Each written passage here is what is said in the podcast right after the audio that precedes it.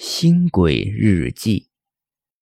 六月八日，郁闷中，一大早我就扛着昨天买的电风扇和空调上了一列地铁。虽然阴间的东西几乎没什么重量，但是体积还是和人间一样的，所以不太好拿。我上了地铁，里面好热。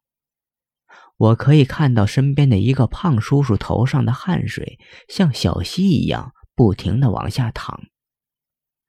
决定了，就是他。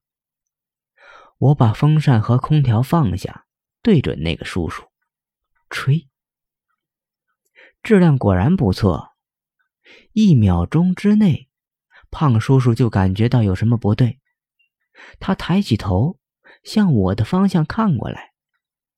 风和冷气都是从这个方向吹过来的。几分钟之后，他脸上的汗全都消失了。不仅是他，整个车厢的人都开始感觉到温度的差异和我的阴风。哈哈哈！我做仰天大笑状。什么时候有人会开始怀疑身边有鬼呢？好期待哟！等啊等啊，车厢里的人都好舒服的样子。有人开始闭目养神了。喂，太不尊重我的劳动了吧！万幸，还是有人在四处张望。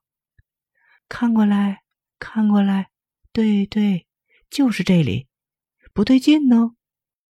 那个人直直的看着我的方向，很奇怪的说。这么破的地铁上还装了空调，装在哪儿了？管他呢！这么热，怎么不早打开？热死我了！我最早的目标，那个胖叔叔说：“什么？为什么没有人怀疑这是灵异事件？为什么没有人怀疑我的存在？亏人家还这么努力的，我，我讨厌你们！”风扇拿走，空调拿走，我到别的车厢去。